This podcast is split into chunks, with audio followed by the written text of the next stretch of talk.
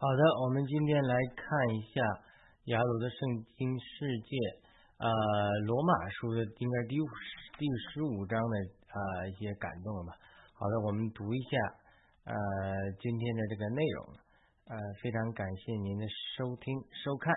好的，罗马书十五章，呃，我们这个标题也很奇怪的，就是保罗这样的使徒也不完全明白神的引领，就是我们觉得啊保罗很厉害，嗯。呃，啥都知道呃，但是其实保罗的经历中也不是这样的，有的时候他也是有个学习的过程。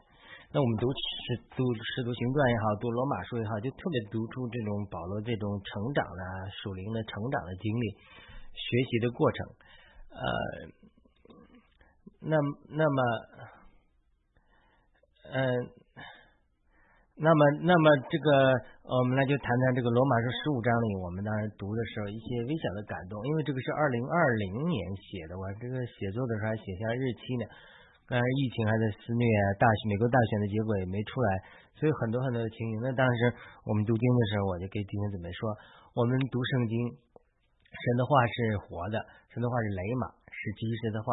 那哪有说读了圣经啊，读完了？离开聚会了，圣经是圣经，你还是你的，没有得到圣灵的感动，我们这个人没有变，这种读经都是有限的，至少是在知识道理的字句里的，就是很多我们必须得承认，我们基督徒很多人读经的时候是知识道理的多，呃，这个读进去的是知识的黑白的字句，出来的时候黑白的字句，读完聚会了之后，呃，这个呃不仅不记得。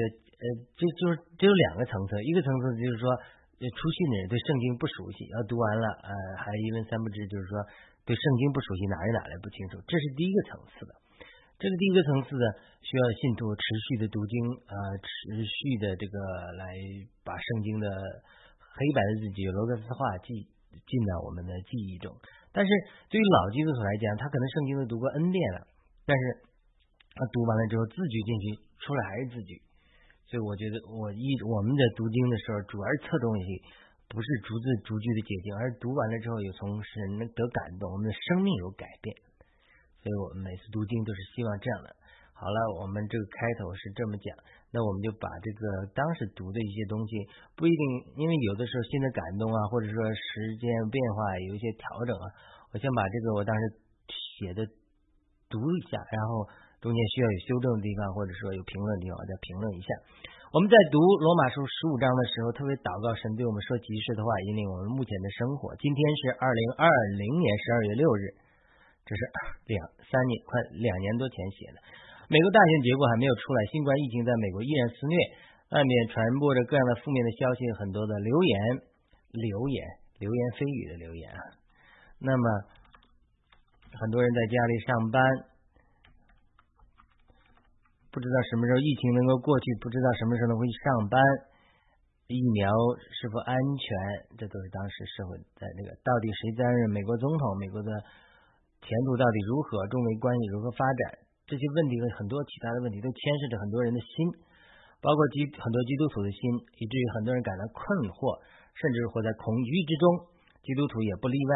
在这样的情形下，罗马十五章能够提供给我们什么及时的话语，安慰我们的心呢？我首先说，其实罗马书写作的背景与我们今天的社会有一些类似。我在读罗马书的时候，一直讲这个罗马教会的背景。罗马教会福音很兴盛，信徒信心也很好，这在罗马第一章都提到了。但是罗马教会，罗马发生了严重的严重的种族冲突，犹太人和外邦人冲突严重到一个地步，以至于哥老丢年间让所有的犹太人离开罗马城。书信专十八章二节。社会上严重的种族冲突难免渗透到教会来，因此或许罗马的教会中也有犹太信徒和外邦信徒的冲突。在犹太人被命令离开罗马城的期间，百基拉和雅居拉夫妇也从罗马城来到了哥林多，并且碰到了保罗。他们和保罗都是支帐篷的，因此我猜测保罗在和这对夫妇的接触中。渐渐了解了罗马教会的情形，并产生了负担去访问罗马教会。罗马教会并不是保罗所创立的，并且他之前都没有去访问过。他为什么会有这样的负担呢？我在罗马书读经的记录里多次提到，他或许是通过百基拉和雅居拉夫妇以及其他的人了解到罗马教会的光景，就是教会里有关于外邦信徒和犹太信徒的冲突，因此特别有负担去罗马看望他们，并且希望借借到罗马道路的道借到罗马。到西班牙去传福音，这罗马福音罗马书十五章二十三节到二十四节说的。但是保罗虽然有这样的盼望，但是他并不知道他是否能够成行，因为他定义要去耶路撒冷那里，把外邦教会的财物的祝福，呃，带给这个呃呃犹太犹太犹太这个信徒，呃，带给犹太的信徒，呃。目的是在犹太信徒和外邦信徒之间带进信徒的交通，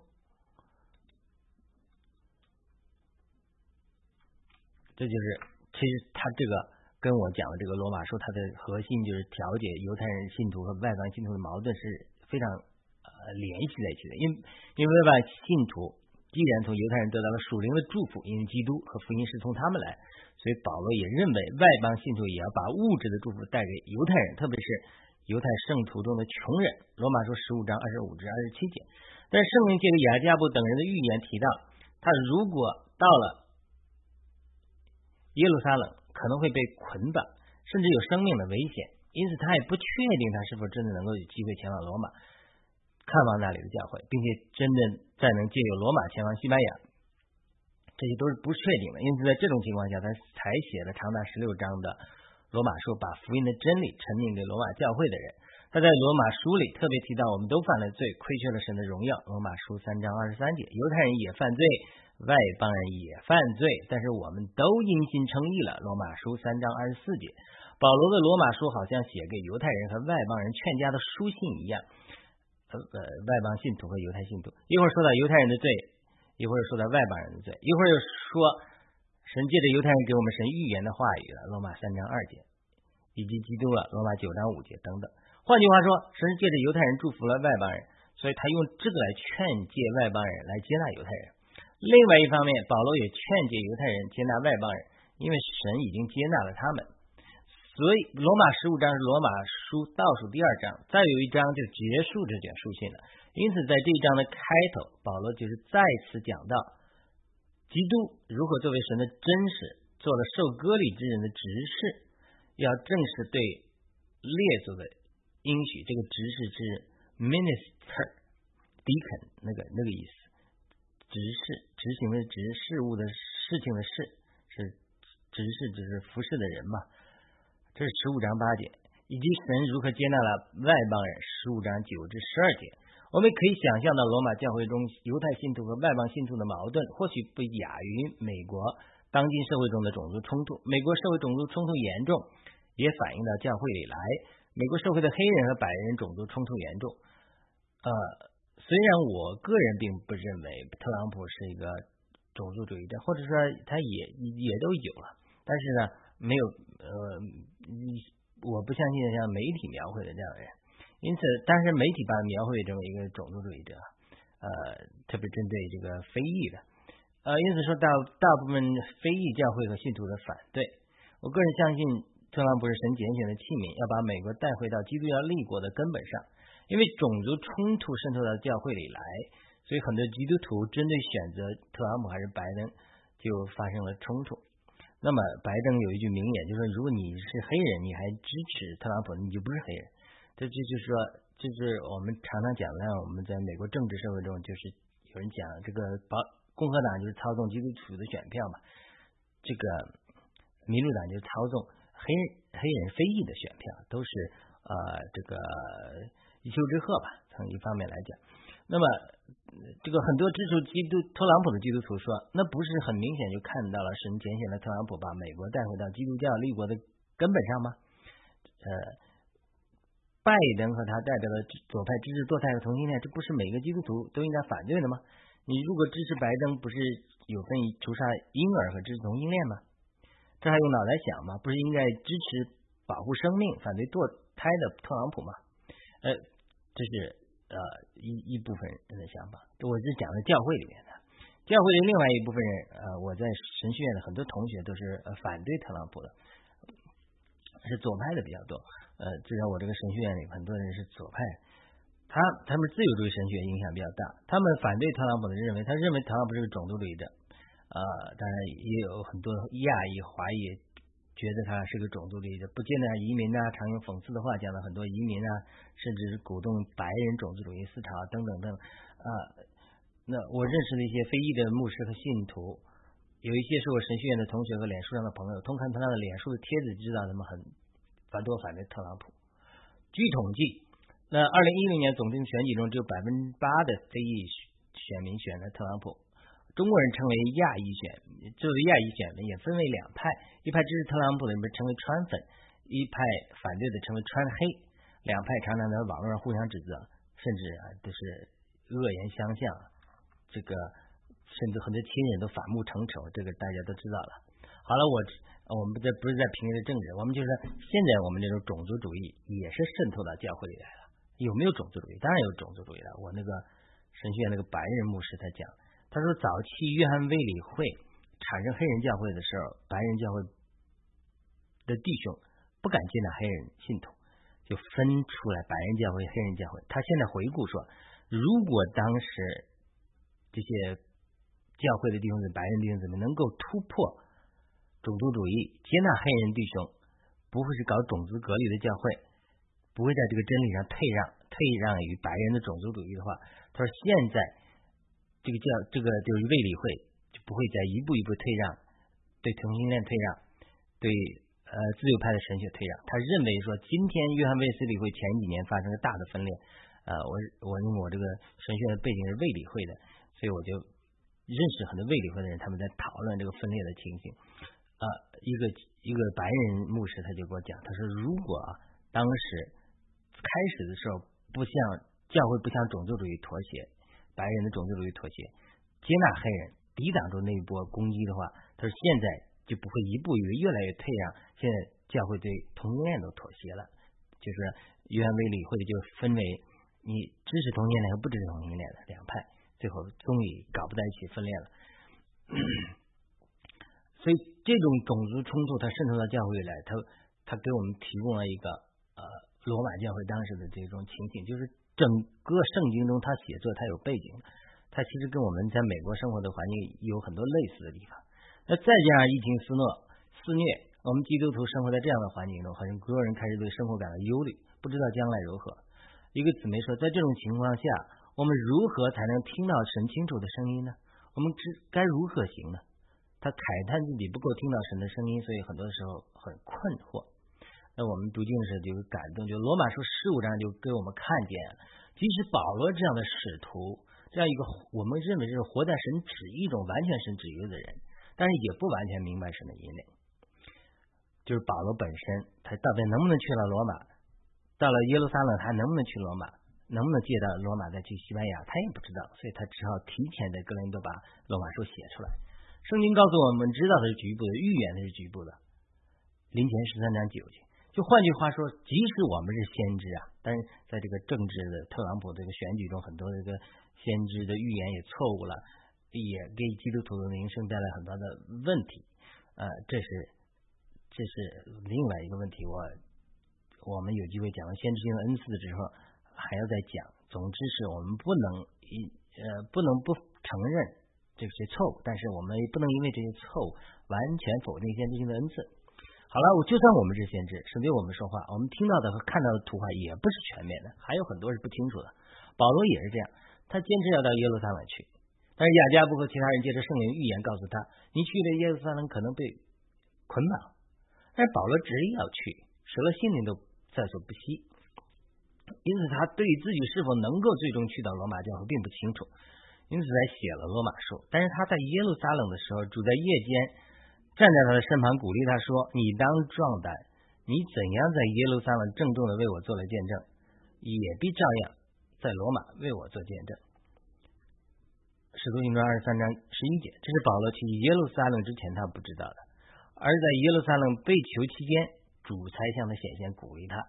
这个时候，他有了神话语的预言话语的印证，就 prophetic word，就主向的显现，说你不用怕，你在耶路撒冷如何为我做见证，你也照样必在罗马为我做见证。这是他被在耶路撒冷捆绑的时候主才向的显现，他去之前主还没向的显现，所以这个时候的有了神预言话语的印证，保罗才确认自己能够啊到达罗马。但是他希望从罗马还前往西班牙，但圣经和教会历史并没有详细记载他是否最后到了西班牙。或许他到西班牙之前就在罗马殉道了，这个，但是我们不知道。但所以从这些经历来看，保罗也不知道他人生的每一个脚步啊。我们讲了这个预言的话语的重要性，就比着说，在笔前中讲说，他说我们要持守我们这个圣经是神确定的预言的话语，我们要持守这话语。只等到天亮，沉浸在我们心中显现就好了。他就是在我们人生的旅程中啊，啊，我有一些个人这样的经历啊，就在最黑暗的时候，哎，你经过很大的试炼，但是呢，主曾经向你显现，或者主在灵里给你感动过，要给你一个目标，一个话语，这个话语成为你黑暗中的明灯。比如彼得，他在钓鱼，他钓了多久的鱼才钓到啊？说钓了一个鱼，里面就一个硬币，那钓了一天啊，钓了两天，钓了一一个星期啊。我喜欢钓鱼，有一段时间迷上钓鱼啊。有时候钓鱼钓一天也空军，啥也钓不到。钓鱼不是那么容易的，就彼得捕鱼也不是那么容易的。你看，要钓到一条鱼，里面还有一个硬银银币，那不是那么容易的，不是那么轻易就上来的。但是在这个苦难中，也许熬夜中钓鱼的时候。彼得有这种神应许的话，你钓的一定会钓到这条鱼，因为主会有预备的。但是什么时候钓到的，圣经没有讲。我相信它是有个过程。所以彼得讲这个经历，他这个话的经历是从这次经历来。他在夜深人静的，在这个海边一直钓不到鱼的时候，他又为自己说：“哎呀，我冒失的话说了冒失的话，呃，要悔改的时候，他这种他持守着主对他的应许，他就最后钓了一条鱼。保罗也是。他本来他不清楚他能不能去到罗马，但是现在主向的显现给他一个引领了预言的话语，说你一定要去到罗马为我做见证，所以他就不怕。这就是他开始去耶路撒冷的时候，想去罗马的时候，还没有神印证预言的话语告诉他，他一定会去罗马。但到了这个过程中，神才向他启示。所以，因此奢望我们今天知道一切是不可能的。神常常就是常常有人说，我希望知道一切，我要知道神给我预备的道路，一切我就好了。不是的，神不会给你一切每一步的道路，他给你一个大概的方向，你里面有个感动。但是呢，到这条路到底往左转往右转往这条路上走啊，你还有很多的祷告，很多的寻求。为什么？因为神他希望你在这个过程中每一步都寻求神的引领，仰望他，他要告诉你每一条细节的道路。每一个细节了，就是你先知，他也不可能知道一个细节，所有的细节。那你知道细节了，那你就你就仰望这个细节，仰望方法就好了。你还需要仰望神吗？所以神带领我们都不会给我们完全的图画，他给我们一个大概的图画。所以在二零二零年我写作这个时候，我说面对新冠疫情，很多人也没有预言到，很多人不知道神在做什么，啊，很多人不知道。新冠病毒疫情什么结束时，大家在政治不明朗的时候，也不知道是美国总统。后来，但是后来这事情，呃，这些都发生了。但是这个事情它一定会存在的，不管是说二零二零年的时候，今年二零二三年的时候，明年二零二四年在总统选举的时候，任何时候都存在这种不确定性。你不一定都知道神的完全的计划，神的图画。即使你是先知，你也不可能全知道。但这个问题。不是我们今天要讨论的，我们今天讨论的是什么？在这过程中，你怎么学习保罗他活在对神的信心和盼望里？就保罗在罗马十五章其实是在讲这个经历，就说其实我也就如果保罗的说，其实我也不是知道我一定能去到罗马的，但是我在不知道自己去到罗马的过程中，我活在对神的信心和盼望里，因此他就反过来鼓励信徒活在信心和盼望里，这就是罗马十五章我们得到的感动和精髓。罗罗马十五章得了，呃，然后我当时我就鼓励弟兄姊妹说，我说我们是不知道谁当总统，我也不知道呃疫新冠疫情什么时候结束，但是我们在这种艰难的环境中，我们不要把眼目聚焦于环境的艰难困惑，而是目注意神的法则是什么？历代以来，神对他的选民有没有管教？对不对？他管教是嗯，不是目的，是手段。手段是什么？是神的爱。你不要又忘了神的爱的性情，对不对？你要回想他如何在红海给埃及呃这这个给以色列人开路，对不对？脱离脱离埃及的人的辖占。对不对？他如何拯救以色列人脱离腓力士人的手？他今天也会脱离拯救我们脱离今天的仇法地法老的仇敌。耶稣基督昨日今日直到永远都是一样的。希伯来书三章十八节，他是亘古不变的。他过去会拯救我们，他现在会拯救我们。而且希伯来书七章二十五节提到，他既爱了我们，就会拯救我们到底。所以我们在苦难中的时候，基督徒不能忘记整个的图画，忘了神的性情啊。忘了神的法则了，忘了神在圣经中做的作为了。保罗所经历的生活就是患难，但在患难中他就经历了充满了忍耐和盼望。因此他在罗马书五章三至四节他说：“不但如此啊，我就是在患难中也是欢欢喜喜的，因为我知道患难生忍耐，忍耐生老练，老练生盼望，盼望不至于蒙羞。”他保罗的经历中，他在。去耶路撒冷的经历中，去耶路撒冷到罗马的经历中，满了患难，但是在患难中，他却由衷的生发生那种信心、喜乐、忍耐、老练、盼望，而盼望不至于蒙羞，让他得胜的站在神的面前，主也向他显现，对不对？这是保罗的经历，这是保罗在罗马十五章到这个时候他的经历。那么今天我们基督徒也是活在患难之中，不是二零二二二零年、二零二。零年如此，我们今天二零二三年也如此，二零二四年也是如此，我们每一年都如此。你不可能知道神给你完全的计划的每一步，你都是在摸摸索索的走，大概一个方向，每一步祷告，每一步引领，仰望神的引领。所以在这种情况下，你不完全知道神一切的旨意，因为什么？因为这是神的法则，神不可能完全都告诉你，告诉你了，你不仰望神呐，那我就是按部就班就好了，对不对？这是这是神的智慧。所以你不知道神一切的旨意，也不知道神的环境中下一个安排。因此，在这个环境中，我们必须认识神的法则，也必须认识神叫我们学习的功课。神要我们学习的是什么？就学习保罗在这里彰显的就是忍耐和试炼我们的信心。不管环境如何艰难，我们需要认识神的法则，要知道神爱的性情，他一定会拯救我们到底的。你不用担心。我们要扎根在它里面，安息在它里面，就必得救。因为神的话告诉我们：你们得救在乎归回安息，你们得力在于平静信靠。你们得救在乎归回安息，你要安息。世界上宇宙中最大的力量就是安息，peace。你们得力在于平静信靠。以赛亚书三十章十五节，当主耶稣和他的门徒在船上，门徒惊慌的要死的时候。主耶稣就是 peace，be still，就安息。就基督徒活着最好的见证就是外面疯了，大的疯了，你像主耶稣一样躺在船头睡觉，安息。因为安息在于你对神的本质的认识的信靠，神在掌管一切。哎，保罗在罗马十六章二十节就说，在最后一章，他说平安的神快要将撒旦践踏在我们脚下。这个这一句话绝对不是偶然。十六章是。罗马书十五章的一个递进，就是基督徒在这样的时刻活出我们的信心和忍耐的时候，对神的应许和救恩应该是满了盼望，我们应该满了平安，不应该随着环境的变化、一些不确定的谣言而焦躁不安。记住，我们得胜在安息在主里。我听到雷克强大讲了一个故事，他说，好像是在一个飞机场，飞机延迟了。大家都是急得不得了，都在排队。忽然有一个一两个女的不排队，拿着行李就冲上去了，插队了。大家都气得要死，因为大家那个情绪已经非常气愤了，因为迟迟到，大家都开开开始啊骂这女的。他说这个时候有一个弟兄就完全活在那种神的平安里，然后。到这个两个 lady 这两个女生那里前说，How can I help you？我可以如何帮助你？我可以帮你拿行李吗？我可以帮助你干什么？你为什么？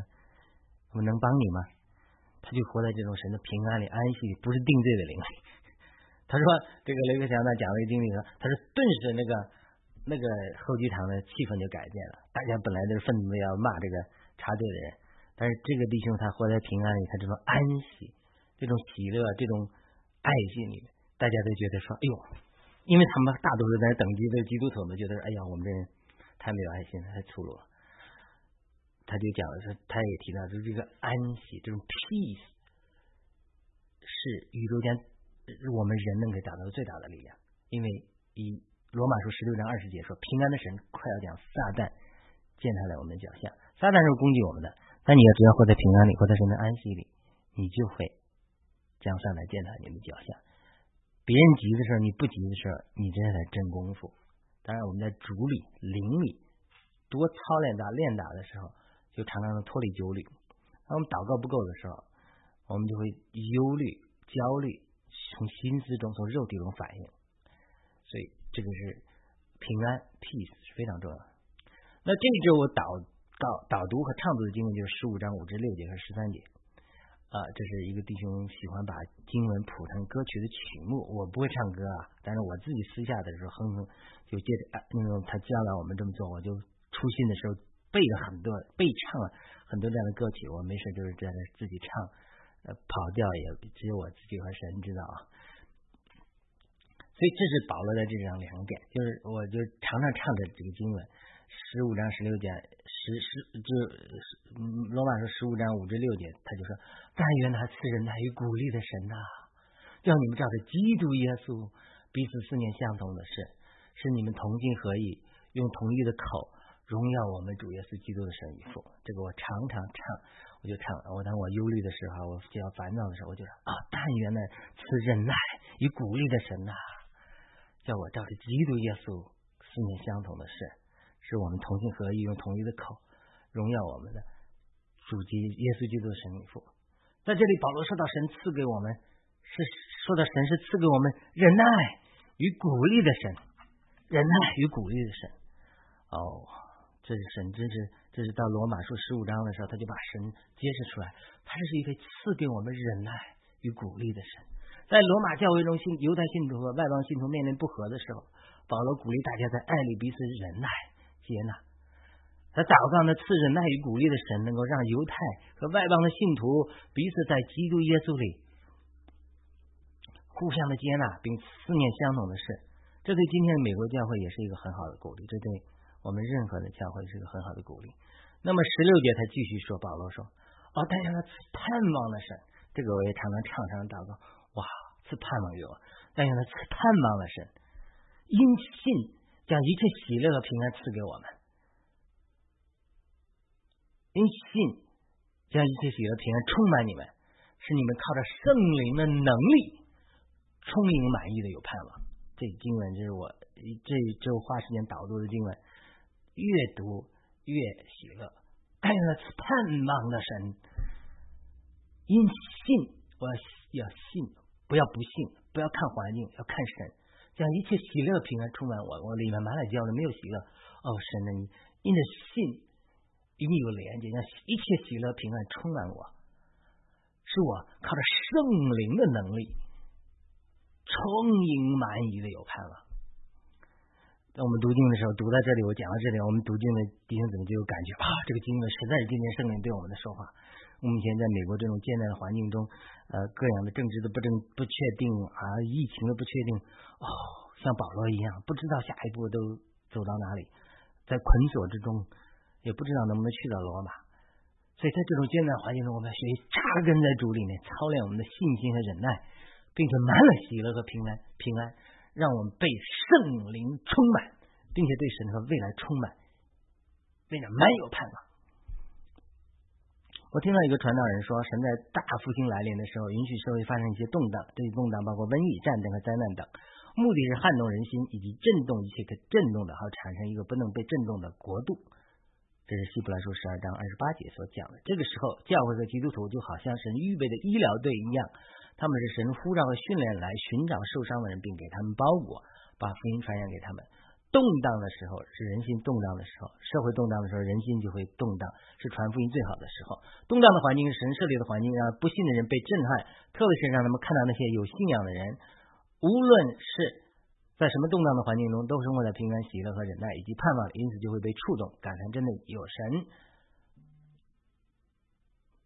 因此就会信靠并接受主。但是不幸的是，呃。很多基督徒在这种环境中和世人一样慌乱和恐惧，就不能完成神的护照，成为耶稣基督的见证人。有的人因为恐惧还躲在战壕里，而不是冲出去到战场上救死扶伤。有人开玩笑说，躲在战壕里怕死的人，往往不能躲过炮弹的袭击。你在这坑躲着，天天打到这坑里。换句话说，神兴起动荡的环境，并不单单是他可能是啊，并不单单是来审判教会，而是。审判整个世界，教会这个世界在经历动荡过程中的拯救、灯塔和医生。我们都恐惧不安了，人会成为风暴中的灯塔呢？这向我想起一个故事，就是约翰卫斯理的故事。他早期他还没有有这种重生的经历，他就来到美国传福音，结果果效不好。回国坐船的时候，看到船快要沉了，就看到一些摩尔维亚的弟兄们在那呃唱歌赞美，完了安息，一点都不怕，他自己怕的要死。他就深深被这个摩尔维亚弟兄们的安息平安触动，后来回去找他们接受帮助，然后经历了这这个信心的重生。这是约翰威斯理被神大用约翰威斯理的一个经历。这是他呃一个重生的，可见这种平安安息给人带来多大的影响。我们知道，在泰坦尼克号里也有这样类似的一个场景，就是人们在死的时候，还有人在拉拉赞美诗，这种这种平安。安息会给带带来很大的啊震撼。我在一个异梦里看见一个天使从天上伸出一个巨大的棍子，极其大，一直从天上伸到地上的海里。看见天使开始搅动，然后看见海浪滔天，很多人的房屋被破坏，人们逃命。但是我发现自己通过游泳神奇的被带到安全的地方。这个异梦给我的感动是，动荡只是刚刚开始，动荡的目的是撼动人心，好带进福音的大收割。那些活在神的旨意。为主做见证和传福音的人会得到神神奇的保护。我们必须抓住机会传福音，特别是我们要活在平安、喜乐、忍耐、盼望里。平安的神就会把撒旦践踏在我们的脚下。哎，这个呃，我们的平安就是混乱时期最大的武器。呃，我还有无数的异梦，在这些异梦里，神告诉我，这个世界要经历很多激烈的动荡和极大的属灵的征战。但是神却有着美好的目的，就是无数的人要因此进到不能震动的神的国度里去。我们不仅我们不能仅仅盼望着为疫情祷告而祷告，动荡会过去，而是在学习在动荡中能够忍耐、有信心和满有喜乐、平安以及盼望。有很多人开始疫情来的时候啊，祷告疫情赶紧结束，后来慢慢祷告就转了。我们必须祷告在神的这个主宰的环境中，我们怎么能活在忍耐、试炼、喜乐、平安、盼望中，把福音传出去？彼得说：“尽管目前的诸般的试炼中，我们必须暂时忧愁，就要你们信心所受的试验，比那经过火的试验、人为毁坏这金子的试验更为宝贵，可以在耶稣基督显现的时候显为可得称赞、荣耀和尊贵的。你们虽然没有见过他，却是爱他；如今虽不得看见，却因信入他而欢腾，有说不出来满有荣光的喜乐，得到你们信心的结果。”就是魂的救恩，彼得前书是一章六至九节。保罗也是在彼得讲的这种经历，他一生满了各样的试炼困苦，但是他却在活在喜乐、平安、忍耐、盼望里，并且是祷告鼓励信徒活在同样的经历。就是罗马十五章，保罗就把自己敞开，我是这样的环境的艰难，我这样的苦难，但我活在这样的这个属灵的实际里。你们的外邦信徒、犹太信徒，不要打来打去，你们要。活在这种属灵的实际里，这就是我们读罗马十五章的感动，以及我们得到的圣灵及时的话语。希望这些话语能够鼓励那些目前活在忧虑中的基督徒，不要忧虑。神坐在宝座上掌权，他掌管一切。我们只要把心转向他。如果我们犯罪了，就应该悔改，并替世人祈求，他们也能悔改得救。神一定能拯救我们脱离一切的环境和难处。他既然爱了我们。就一定能够拯救我们到底，因为他是我们的大祭司，耶稣基督长远活着，并在天上替我们代求。我们要做，我们要做，呃，要做勤奋福音的祭司，把外邦人当做馨香之物献给神，在圣灵里得以圣别，可蒙悦纳。这是罗马书十五章十六节的。这最后的一句话就揭示出了保罗揭示出了神对我们的旨意，就是我们要做勤奋福音的祭司，把外邦人当做新鲜之物献给神，在圣灵里得以圣别，可蒙悦纳。愿我们从赐忍耐与鼓励的神那里得着忍耐与鼓励，愿意我们从赐我们盼望的神那里得到盼望。在环境中，我们不能跟世人一样忧虑。你忘了，他是打仗的，他是在战争中有危难的。你是医护兵，你是救助的医生，你是包裹受伤的人。你如果活在这种旨意里，你一定活在诗篇九十一篇。所以千人扑倒在你旁边，万人扑倒在你右边，你必不遭害。因为什么？因为神要保守你。你自己的下一次活在恐惧里，那个炸弹砰就会炸你，明白吗？战活在战争中，你越往前冲，你越安全。因为什么？你活在信心里，神会保守我们。你越往后退，啥这怕那怕，活在忧虑的恐惧中，撒旦就有有办法搞你。因为神赐给我们的灵不是一个恐惧的灵，乃是一个刚强、爱并亲临自守的灵。所以神给我们的旨意就在罗马书十五章十六节揭揭示出来，在这种环境艰难中，神是让我们做勤奋福音的祭司，把外邦人当做馨香之物献给神，在圣灵里得以圣别，可蒙悦纳。好的，这就是我们读罗马书十五章的感动，希望对弟兄姊妹有帮助。我们呃。感谢你的收听、收看，呃，欢迎点赞、评论、转发，帮助我们传播主的话语。我们下次再会。